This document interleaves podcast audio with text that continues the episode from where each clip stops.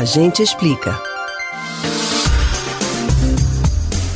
O governo de São Paulo anunciou que a eficácia global da Coronavac do Instituto Butantan é de 50,38%. O número mínimo para aprovação da Agência Nacional de Vigilância Sanitária, Anvisa, é de 50%. Ou seja, é uma vacina segura e mais que necessária no momento. Também já foi divulgado que o imunizante atingiu o índice de eficácia de 100% para os casos graves e de 78% para os infectados que apresentaram casos leves ou precisaram de atendimento ambulatorial. Até agora, outras vacinas também já apresentaram os resultados de eficácia. Você sabe o número de eficácia de cada uma delas? Faz sentido compará-las entre si? E um país pode utilizar mais de uma vacina na população? Tire as suas principais dúvidas sobre o assunto no Agente Explica de hoje.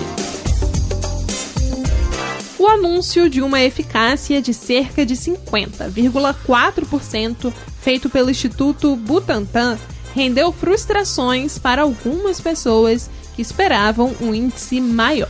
Ainda mais porque é quase inevitável não comparar com os resultados de outras vacinas, como da Pfizer com 95% de eficácia, Moderna com 94%, Sputnik V com 90% e AstraZeneca Oxford com eficácia entre 62 a 90%.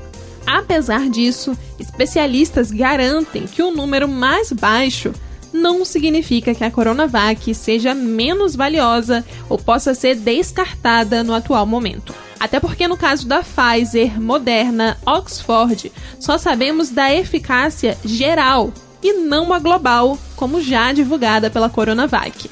Além dos índices da Coronavac serem satisfatórios e suficientes para frearem a pandemia, ela não provoca efeitos colaterais graves, é a mais barata, produzida no Brasil e não precisa de armazenamento em temperaturas baixas. Isso significa que a disponibilidade das doses parece estar cada vez mais próxima da realidade e capaz de tirar os brasileiros da atual situação caso uma vacinação em massa ocorra. Além disso, todas as vacinas aprovadas são importantes e necessárias e poderão ser utilizadas futuramente para vacinar a população.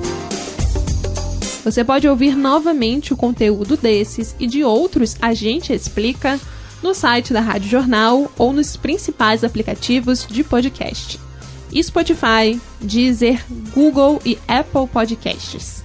Beatriz Albuquerque para o Rádio Livre.